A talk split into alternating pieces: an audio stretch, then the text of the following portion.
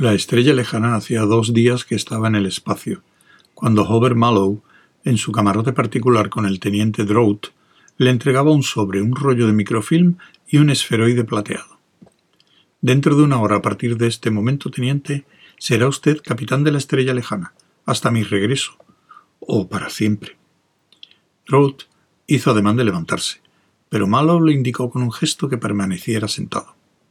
No se mueva y escuche. El sobre contiene la localización exacta del planeta hacia el cual ha de dirigirse. Allí me esperará dos meses.